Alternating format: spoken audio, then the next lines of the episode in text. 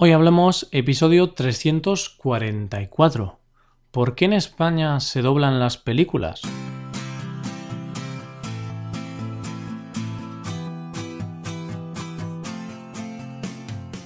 Bienvenido a Hoy Hablamos, el podcast para aprender español cada día. Ya lo sabes, publicamos nuestro podcast de lunes a viernes. Puedes escucharlo en iTunes, en Android o en nuestra página web Recuerda que si eres suscriptor premium, en nuestra web tienes disponible la transcripción completa del audio que estás escuchando y algunos ejercicios con los que practicar las expresiones o las palabras más difíciles de este episodio. Hazte suscriptor premium en hoyhablamos.com. Ya estamos a martes, así que nos toca hablar de un tema relacionado con España. En esta ocasión queremos hablar de un tema relacionado también con el tema del mes. Este mes hemos estado hablando de las series. Y una cosa que sorprende a muchos de nuestros estudiantes es que en España vemos las películas y las series dobladas en español, no las vemos en versión original. Así que es hora de despejar esta incógnita, por lo que en este episodio vamos a hablar del origen del doblaje del contenido audiovisual. Hoy hablamos de los doblajes de películas en España.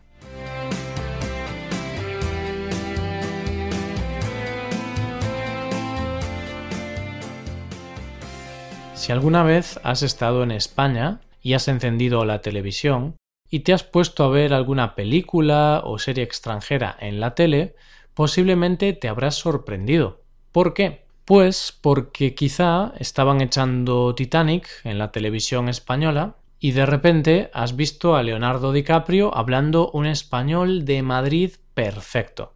Y posiblemente te habrás sorprendido y habrás pensado, ostras, qué bien habla español DiCaprio. Quizá tendrá padres españoles que le han enseñado. Pero claro, cuando todos los protagonistas de la película están hablando español, algo huele mal. Seguro que piensas, no puede ser que todos ellos hablen español tan bien. Pero finalmente te autoconvences. Bueno, a lo mejor estudiaron mucho para grabar la versión de esta película en español. Vale, vale. Es una posibilidad. Pero te pones a hacer zapping y te das cuenta de que todas las películas y todas las series que están echando en la tele de España están dobladas en español.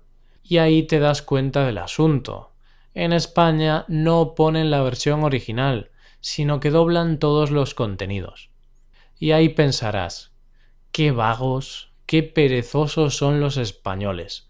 Doblan las películas para no tener que leer los subtítulos. O quizá pensarás, qué listos que son los judíos que así no tienen que leer. Están a años luz de nosotros.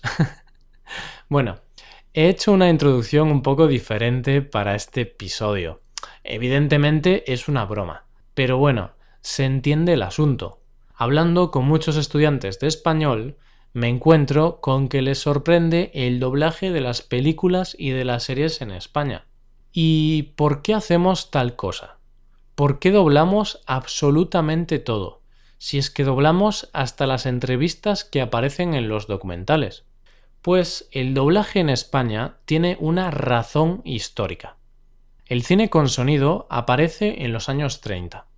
Durante esos años España estaba sumida en grandes problemas con la guerra civil para tener, a partir del 39, una dictadura falangista.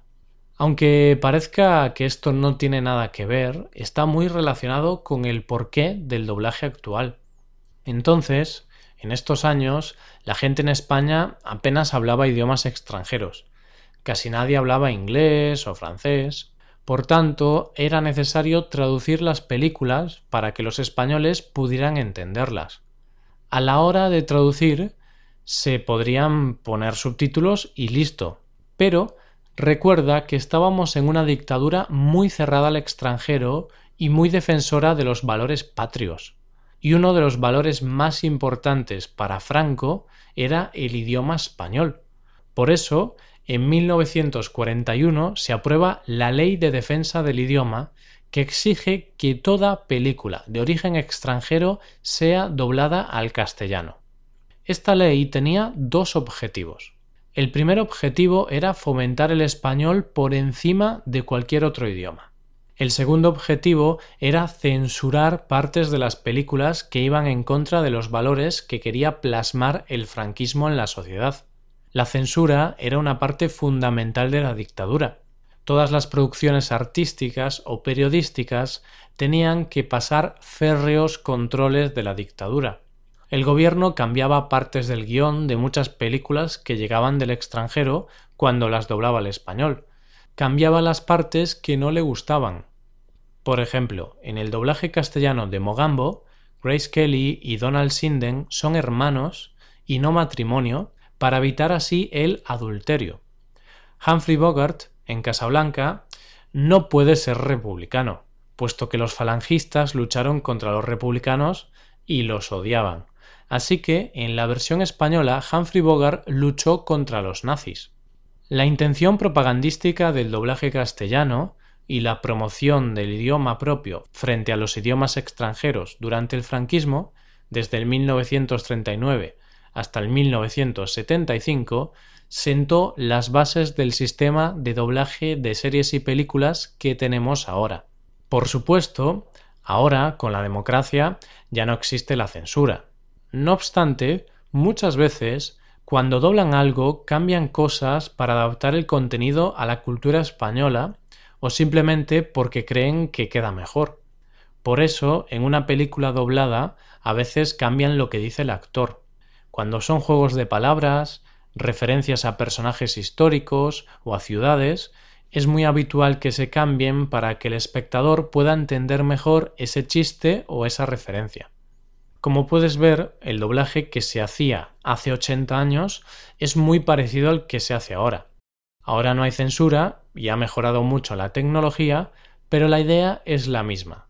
Poner voces españolas a los actores para que la película o serie esté completamente en español y así no sea necesario utilizar subtítulos para verla. Sobre este tema, sobre el doblaje, hay gente que está a favor y gente que está en contra. Actualmente es bastante complicado consumir contenido en versión original en España. Casi todas las salas de cine proyectan las películas en español y quizá el 5 o el 10% de las películas las proyectan en versión original subtitulada. En la televisión es más de lo mismo. Todos los programas están en español. Sin embargo, en muchos canales tienes la opción de poner el audio en versión original con subtítulos aunque realmente casi nadie utiliza esta opción porque es bastante engorrosa. La gente que está a favor del doblaje dice que es más cómodo ver una película doblada, dicen que no ven una película o serie para leer, sino para ver la pantalla y disfrutar. Los productores del doblaje dicen que también es un arte en sí mismo, y un doblaje bueno puede hacer que una película mala se convierta en una película más o menos decente. También opinan que es una forma de democratizar la cultura, haciéndola accesible a la gente que no conoce inglés u otros idiomas extranjeros. Y otro argumento que dan es que el doblaje es un sector que da trabajo a mucha gente y proporciona muchos ingresos al país. Por otro lado, la gente que está en contra dice que el doblaje suele perder matices, juegos de palabras, entonaciones y sentidos solo posibles en su versión original. Para ellos el doblaje puede ser una especie de contaminación en la película original y hace que el contenido sea peor y no sea auténtico. Además, otro de los argumentos en contra del doblaje es que ver películas en su versión original hace que mejoremos nuestro nivel de inglés. Yo, hasta los 20 años, solía consumir todas las películas y series en español. Sin embargo, cuando comencé a aprender inglés, decidí comenzar a ver las series y las películas en su versión original. Así, poco a poco, me he ido habituando a ver las cosas en versión original y ahora he llegado a un punto en el que no puedo volver atrás. Es decir, ahora siempre veo todo en versión original y las películas o series dobladas me parecen muy malas. Así que yo soy de los que están en contra del doblaje y a favor de ver las cosas en versión original. Y ya nos acercamos al final de este episodio. ¿En tu país veis las cosas en versión original o también tenéis doblaje? Deja un comentario en nuestra web con tu respuesta. Por último, te quiero animar a que te hagas suscriptor premium. Así podrás acceder a la transcripción completa de todos los episodios y a una hoja de trabajo con cada episodio, donde podrás ver explicaciones y practicar el vocabulario más complicado mediante ejercicios. Hazte suscriptor premium en hoyhablamos.com. Y aquí acabamos. Muchas gracias por escucharnos. Mañana volvemos con un nuevo episodio de Expresiones Españolas. Pasa un buen día. Hasta mañana.